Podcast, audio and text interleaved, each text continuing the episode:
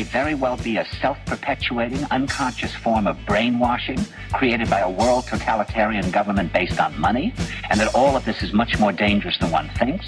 And it's not just a question of individual survival, Wally, but that somebody who's bored is asleep, and somebody who's asleep will not say no. See, I keep meeting these people. I mean, uh, just a few days ago, I met this man whom I greatly admire. He's a Swedish physicist, Gustav Bjornstrand, and he told me that he no longer watches television, he doesn't read newspapers, and he doesn't read magazines. He's completely cut them out of his life because he really does feel that we're living in some kind of Orwellian nightmare now, and that everything that you hear now contributes to turning you into a robot. When I was at Findhorn, I met this extraordinary English tree expert who had devoted his life to saving trees. Just got back from Washington, lobbying to save the redwoods. He's 84 years old. He always travels with a backpack because he never knows where he's going to be tomorrow.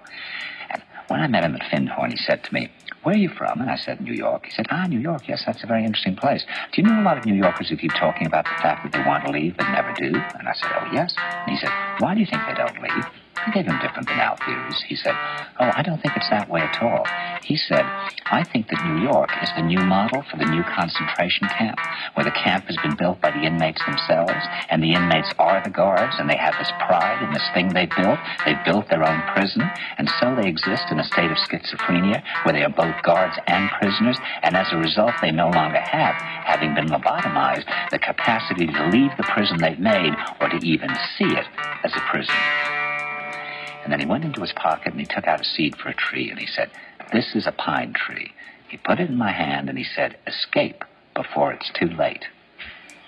See, actually, for two or three years now, Chiquita and I have had this very unpleasant feeling that we really should get out. And we really should feel like Jews in Germany in the late 30s. Get out of here. Of course, the problem is where to go, because it seems quite obvious that the whole world is going in the same direction. See, I think it's quite possible that the 1960s represented the last burst of the human being before he was extinguished. And that this is the beginning of the rest of the future now, that from now on there'll simply be all these robots walking around, feeling nothing, thinking nothing. And there'll be nobody left almost to remind them that there once was a species called a human being, with feelings and thoughts, and that history and memory are right now being erased, and soon nobody will really remember that life existed on the planet. And I'm sitting in the kitchen sink. And the tap drips, drip, drip. Yeah, yeah, yeah, yeah, yeah, yeah, yeah, yeah. I know all what we usually say, drip, drip, drip, and all that, but I really, I'm not in the mood. Uh, I'm here on my own, which, you know, is never as much fun as being accompanied. And it's just a little bit of a wanky day because I am part of an association. Okay, better start properly. Anyway, so this is And the Tap Drips on Radio Pulsar, as you may well have gathered. We're in English, even though we're in France, because sometimes why the fuck not? Uh, as I was saying, though, it's not a good day. I am in an association called Les Amis des Femmes de Libération, and we had the news over the weekend that four out of the five women that have asked to be helped by the government basically to get out of prostitution have been refused. And I don't know about others out there listening today. Sometimes, like, I just get to the point where I'm like, what the fuck is the point? And I remember it was only a few weeks ago, I was feeling the same way after the murder of Blessing one of the women who's been forced into prostitution and who was prostituting herself here in Poitiers. I was just like, why all this work? Why are we all, all working so hard? Because what does it actually change? And it's really hard to remember sometimes that yes, things are changing and things do change and things have changed.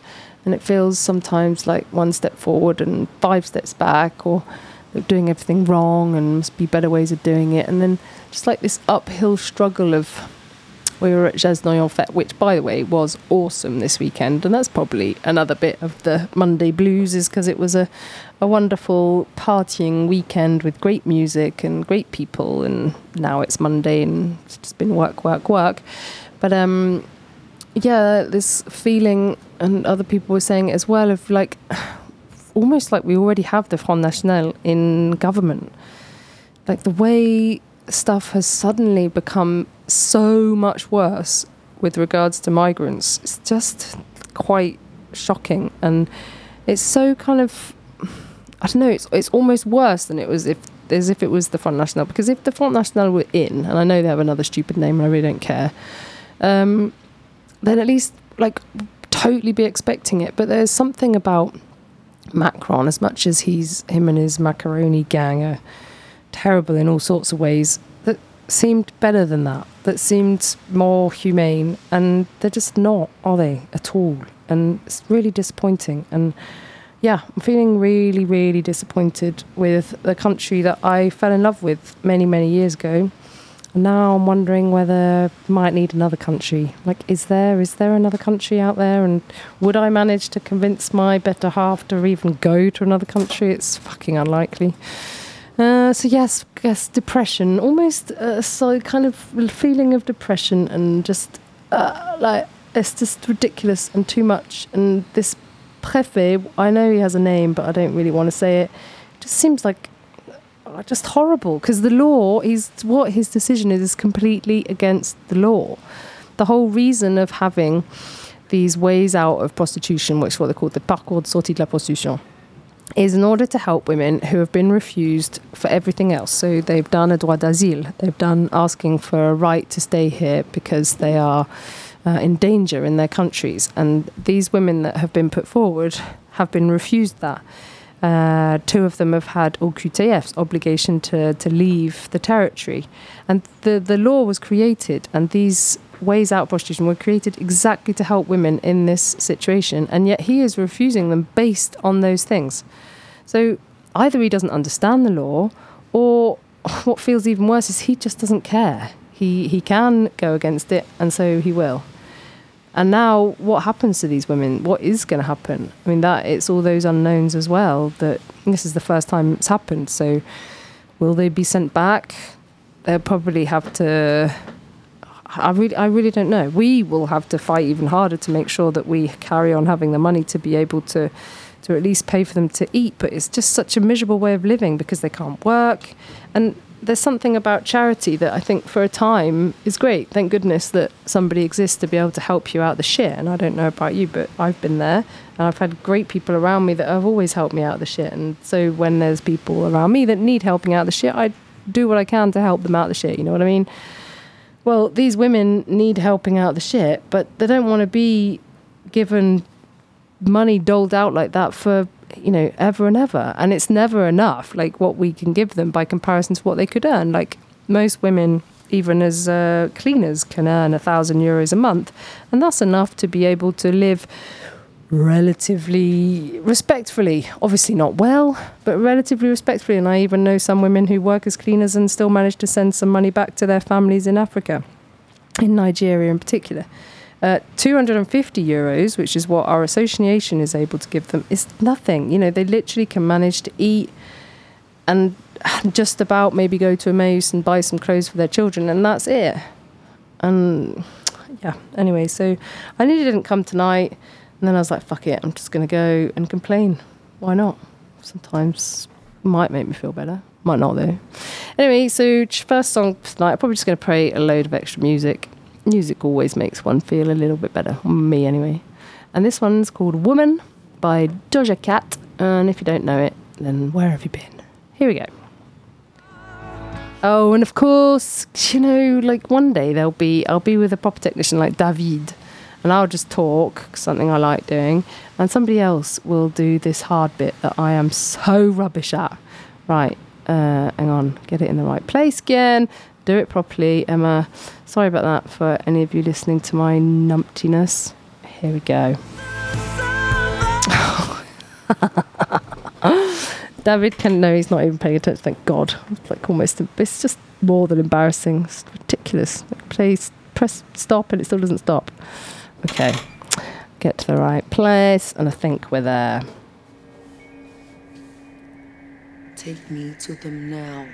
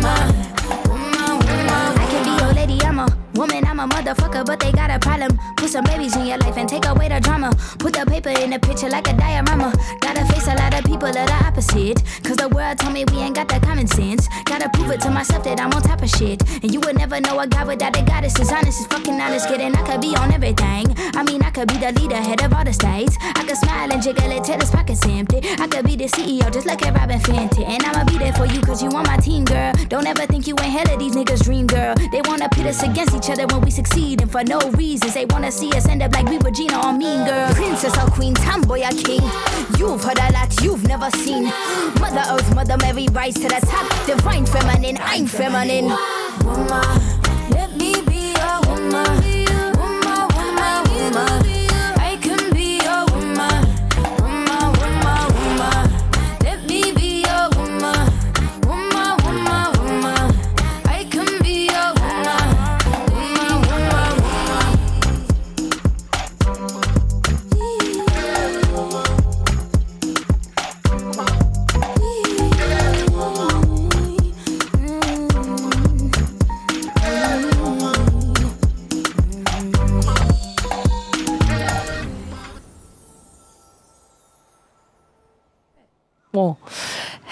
yes, how good is that? Tune!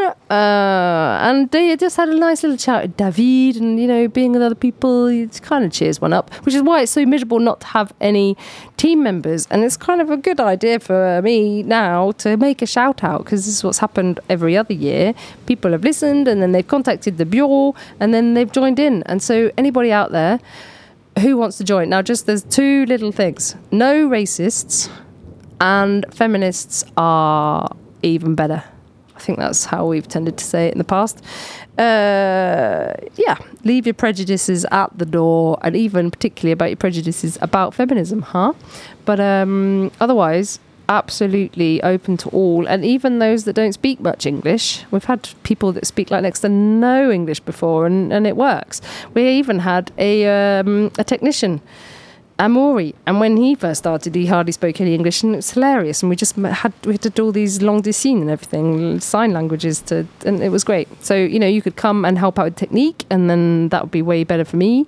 You could come and talk about whatever you want. You can even, what's really good with being part of Pulsar, like X Bull that come after us, they get to go to the Bond Destiny Festival, interview all these people.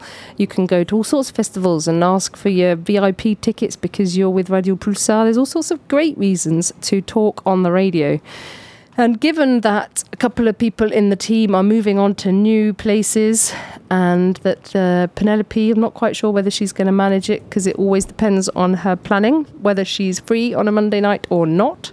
And I get a funny feeling that she may well be on her boat in this crazy weather as we speak. She didn't actually say, but given that she is not answering her telephone, that could well be the reason. Now, I'm now going to play a song that, once again, is how I'm feeling right now. It's called The Glock Song by Lana Shea. And I'm not saying that I'm going to kill anybody that's pissing me off. Obviously, that's just not going to happen. Like, I have many, many reasons why I definitely do not want to go to prison. However, I do like this woman's style. Here we go.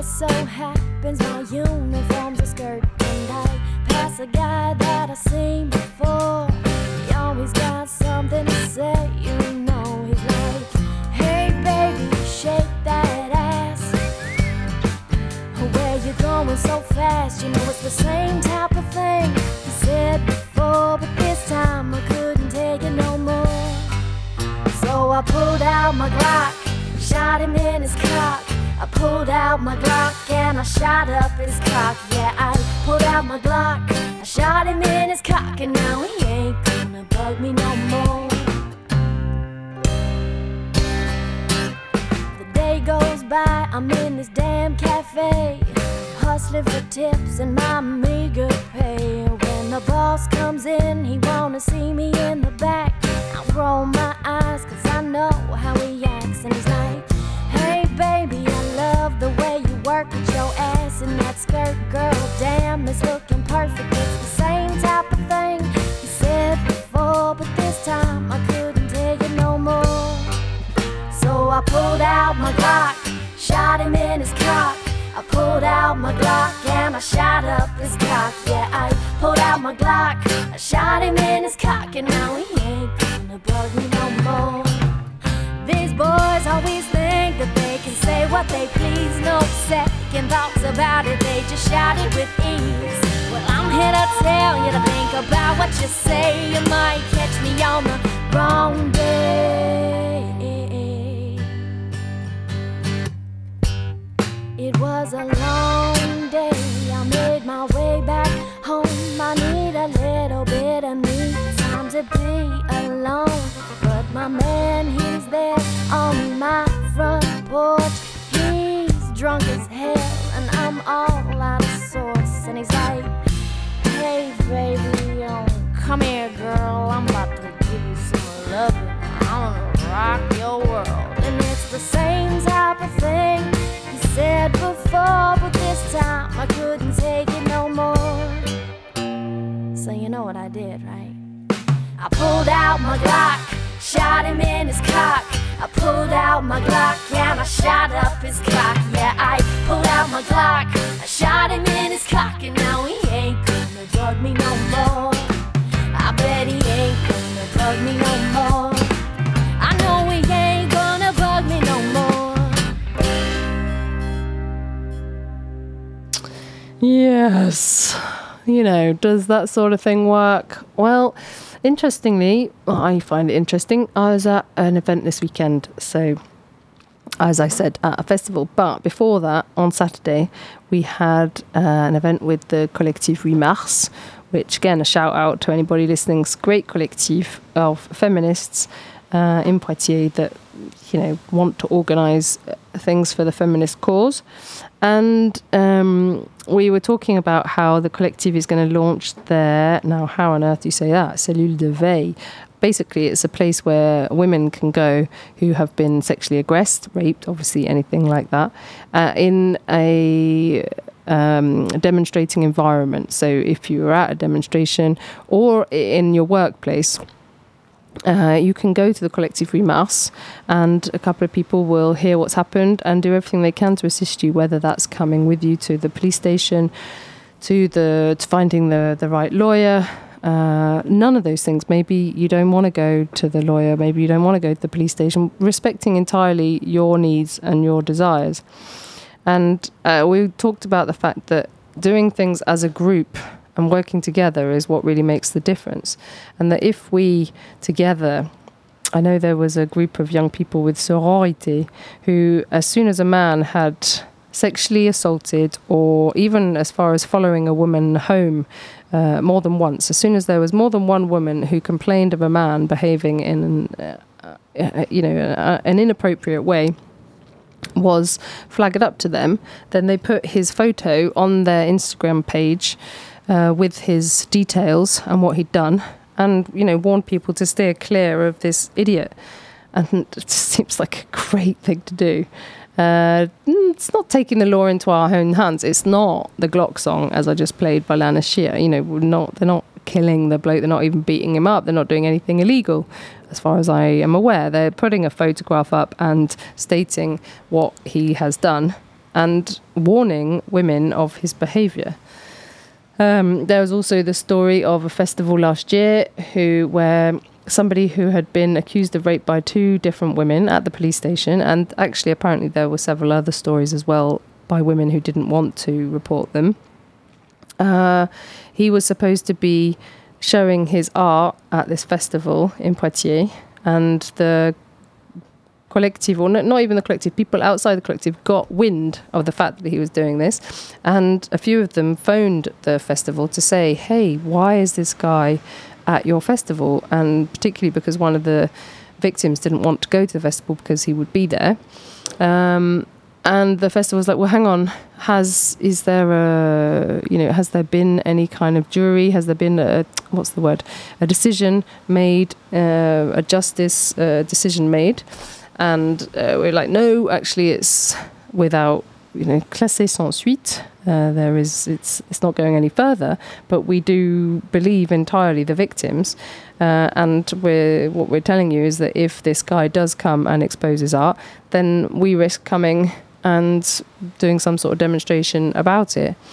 So they rang the artist because they didn't feel that they could actually cancel his coming, but they rang him to say, hey, uh, just warning you that there's a group of feminists that if you do come and expose your art at our event, are threatening to come and make a demonstration and, and make trouble about it. And he decided off his own back not to participate in the event. And so one of his victims could participate in the event. Like, you know, sometimes maybe there are ways of solving these things without going to the police station. And so, you know, I'm, I would love to believe in justice. I'd love to believe that the law wasn't written for rich white men. I'm not sure I do yet. Uh, more than anything, I'd like to believe that as that together we can improve things and so there's again another story of a woman who was raped by a colleague. Uh, really hard for her uh, where she was, what she was part of. So she stopped being part of any of the events and stuff. I think she, you know, I don't. It wasn't her work. It was her where she was volunteering. So she stopped being a part of anything. She told one of the other people in the organisation, and then she wrote a letter so other people could see what had happened uh, but she did not want to go to the police station for various reasons. Then she moved far away from Poitiers to another town. Well, life is shit sometimes. This guy, her rapist, then got employed in another job in the same town where she moved to. And that for her was just kind of pushing it too far. So then she went to the employers and gave them all the information of what had happened. And that employer have decided not to continue the contract. So, and I will imagine by following that, this guy will no longer stay in the city where she doesn't want him to be. So yeah, like I said at the beginning, kind of little little bits of hope of ways we can change things. As I was saying at the beginning of the program, uh, as far as for refugee women or women that have been forced to come here or so desperate that they've come here, uh, I don't know what the future holds. I really, really don't. I fully understand that it's great to reduce, you know, any any body thinking that this is uh, El Dorado, that coming here is going to be the solution to their lives, obviously, and we need to work in their countries to, to, to stop them coming and to, or to discourage them from coming, at least to, to give them the reality of what they're expecting when they arrive. However, once they're here, and particularly after they've been through all the terrible things they've been through, then we ought to be helping. Because after all, it is predominantly us who is responsible for their poverty, for their poverty. Like Nigeria is having its petrol stripped out of the country by multinationals, the likes of Shell, Total, and all the other bar stewards. Um, the wealth is being stripped from the country, and where is that wealth going t- to us, to our countries, to countries where we're all completely reliant on our cars, where we use petrol every day, where uh, you know, and we have everything we could possibly need and probably more. In Nigeria, whilst there's more than enough electricity in order to work the pumps to pump the petrol out, most people don't have access. The majority of people do not have access to electricity. So, of course, they're going to come here. So, who is responsible for this migration? Well, it's us.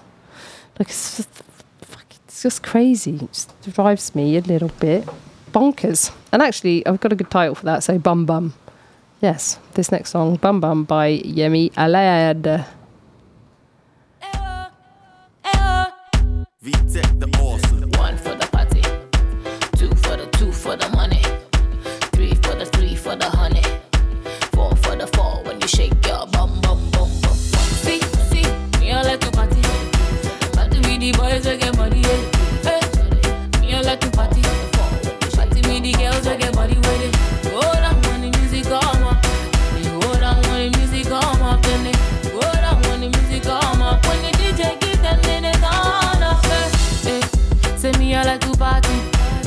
Rashida and Nancy. Hey, see me, see me whining. Hold on, not talk drinking in bottles. Eh, eh, say, I like to party. Be Shakira and Beyonce from Miami. Eh, eh, eh, I like to chill, oh. Chilling with Usain and Jay-Z. Just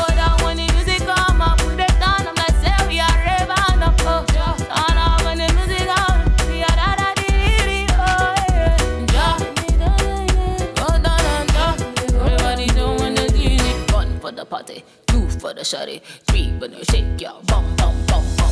See, see, me I like to party, party with the girls with their body. Yeah. Eh, eh, me I like to party, party with the boys with their money with it. Go down when the music come up,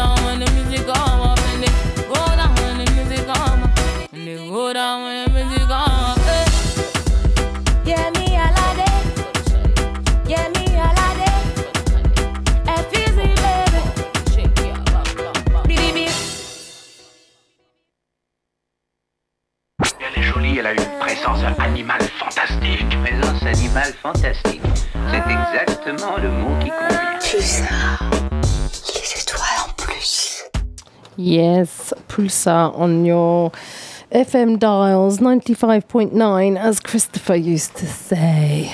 Um, okay, so yes, other than complaining, I don't really have much else to say, other than like, how mental is the weather? Let's talk about the weather. No, no, I'm, I'm joking, really. Like, other than if anybody wasn't expecting that the weather was going to be seriously mental for quite a long time now, then I think we've all had our heads up our bums, bum bum. Because given that, you know, we're over, we're totally fucking things up, it's just going to continue. We might as well get used to it. Uh, unless we think we can find a solution. Personally, fear it might be a little bit too late for that. And as I say, I don't really have much else to do. Boring little old me on my own, nothing to talk about. So I'm going to play The Wacky Curse by Raccoon from the album Our Smiles and remind you all that they are playing in Vivonne this Saturday on Saturday night. I am going to be there boogieing my butt off with my best mate Lorna. I can't wait. And uh, yeah, how cool is that? We have Raccoon in the area, and this is one of their many awesome tracks.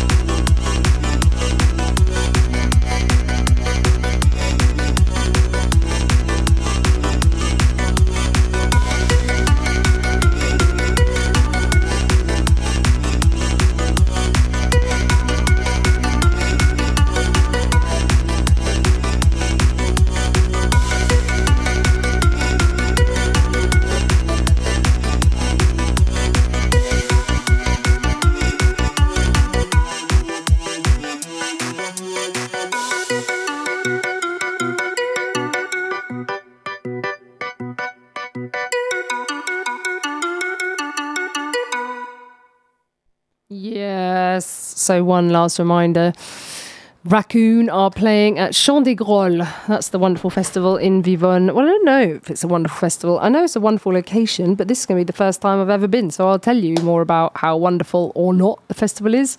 Uh, if I manage to do a show next Monday, it is looking very likely that the show next Monday will be a repeat of a um, Fil du Sang show and that it'll be the week after that, our final show, and the show that'll be all about Chant des Grolles and Raccoon. Now, um, great quote for you. Most people hate the truth. No, truth is like poetry, and most people fucking hate poetry. Isn't that awful? Um, nonetheless, seems to kind of be the case truth, you know, is often so hard to believe. It's like people say that real life is often much harder to believe than fiction. And I definitely think that's the case. Uh, and yes, truth Poetry's like truth. Most people fucking hate poetry. Uh, well, so this bit's not for you if you fucking hate poetry. I don't fucking hate poetry. I really rather like poetry. And so I'm going to play you a bit right now, put together by the wonderful Patrick Treger. This is Sylvia Plath.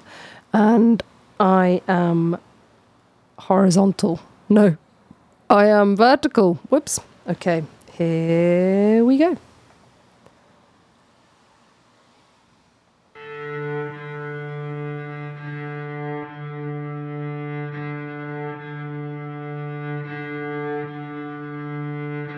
I am vertical, but I would rather be horizontal. I am not a tree with my roots in the soil, sucking up minerals and motherly love, so that each March I may gleam into leaf.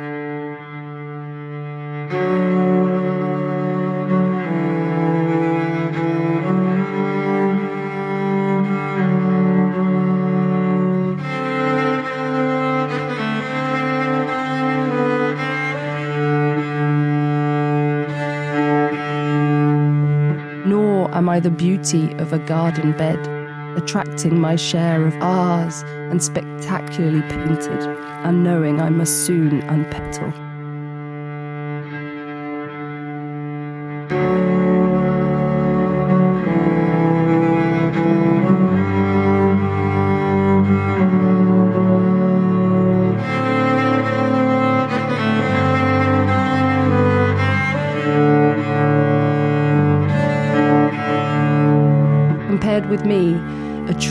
Is immortal, and a flower head not tall, but more startling. And I want the one's longevity and the other's daring.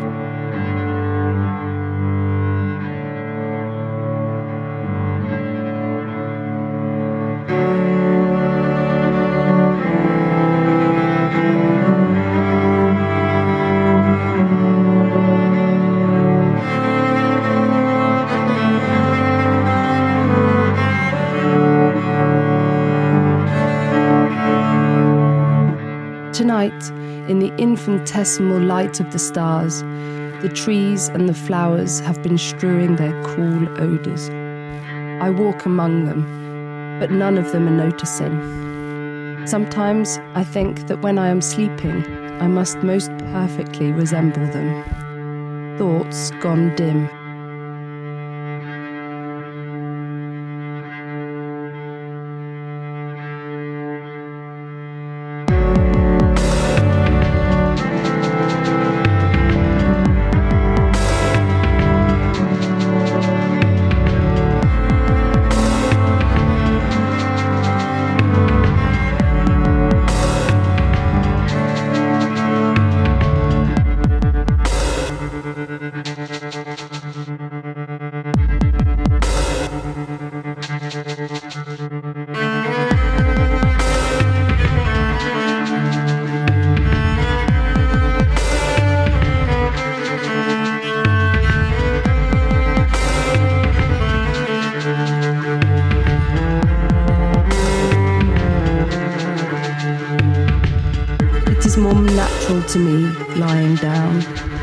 The sky and I are in open conversation, and I shall be useful when I lie down finally. Then the trees may touch me for once, and the flowers have time for me.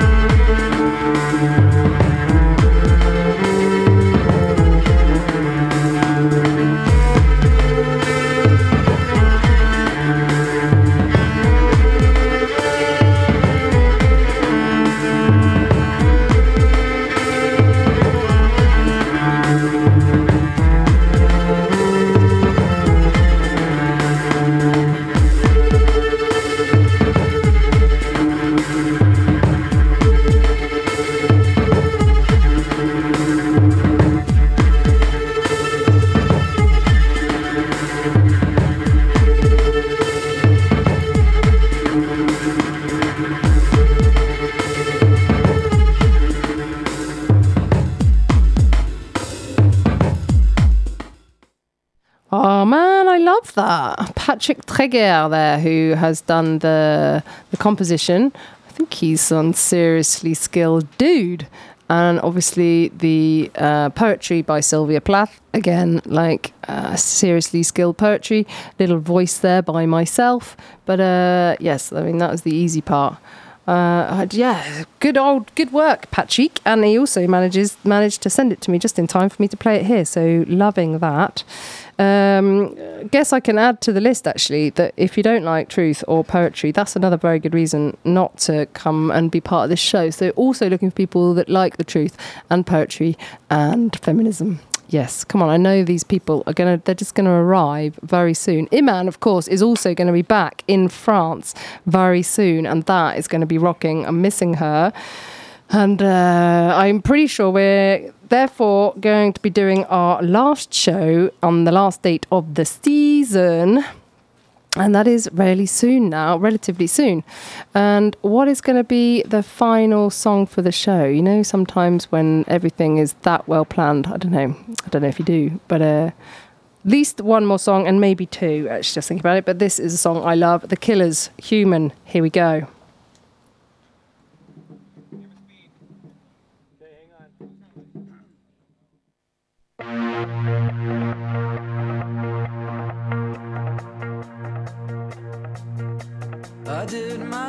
To notice when the call came down the line. Up to the platform of surrender. I was brought, but I was kind.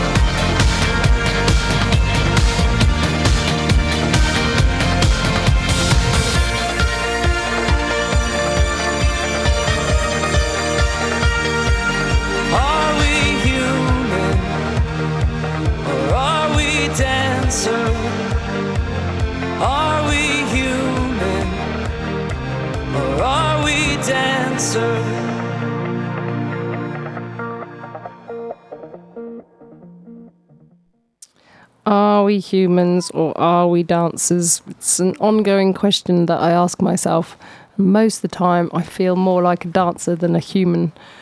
Um, but you know, there's enough of us out there to feel kind of humanly dancer like or dancerously human.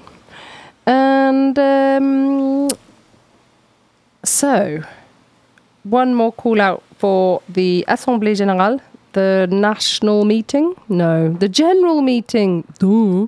The general meeting of Radio Pulsar next Monday. That's at the Locomotive, uh, 32 Boulevard du Grand Cerf at 6.30 next Monday. So if you want to become part of Radio Pulsar, if you already are, if you're just interested and you want to come along, come along to that. You do need to send an email or telephone on 0549 883304, 0549 883304 so that they can make sure that there's as little waste as possible and no rough numbers beforehand.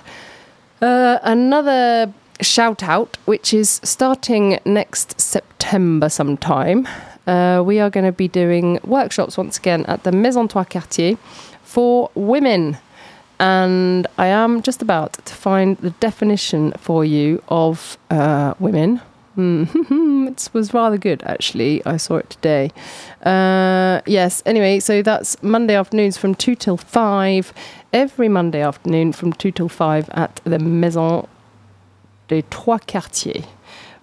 And uh, whilst I find those little bits of extras information, I am going to play you Mr. Brightside because it's another song that I love. And as I said, I was here to cheer myself up, and I am feeling more cheerful. Um, I will also, I'm very much hoping that, well, no, let's be fair. What I'm hoping is that the news of what I said earlier about the préfet having refused to help the women out of prostitution, which is in the law, you know, having completely gone against law, that that simple information that we will give to the press, local and national, will make create a shitstorm and stuff will change just because it's wrong, uh, and it'll all happen all on its own. However, if that doesn't happen, we've got already a kind of couple of little plans, some crazy actions rather than a simple demonstration. I'm not saying there's anything wrong with a simple demonstration, but personally, uh, less and less feeling that they are that they make much difference. So we we come up with a couple of ideas. We're going to come up with a few more, and um, I will keep you up to date about those on the radio as we can. And there's also going to be a few groups put together. So if you are invited, uh, it does feel very special. Okay, so Mr. Brightside, The Killers. Again. Ah, here we go.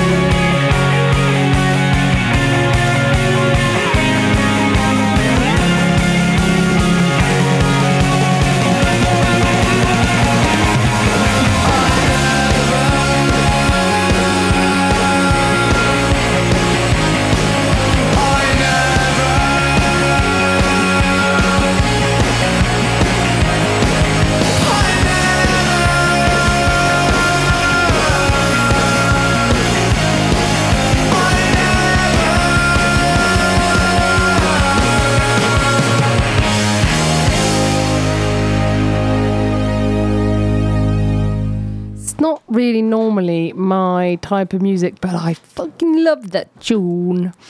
Uh, right, and so just to finish, yes, as I was saying, our Monday afternoons are going to be theatre workshops only for women. And as I found today, nous entendons par femme toute personne sexisée victime de subordination sociale et de discrimination dans un système patriarcal selon la définition faite par le philosophe Camille Froidevaux-Metterie. So that means we understand by woman every per any person uh, sexualized as a victim and subordinated socially of discriminations by a patriarchal society or system rather as the definition goes by philosopher Camille Froidevaux-Metterie.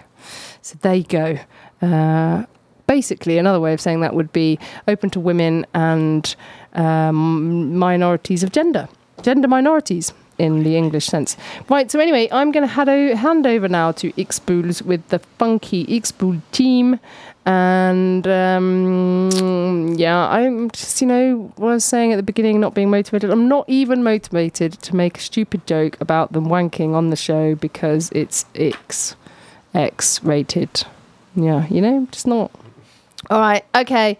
Loving you, handing over to them, and uh, see you very soon. Speak to you very soon.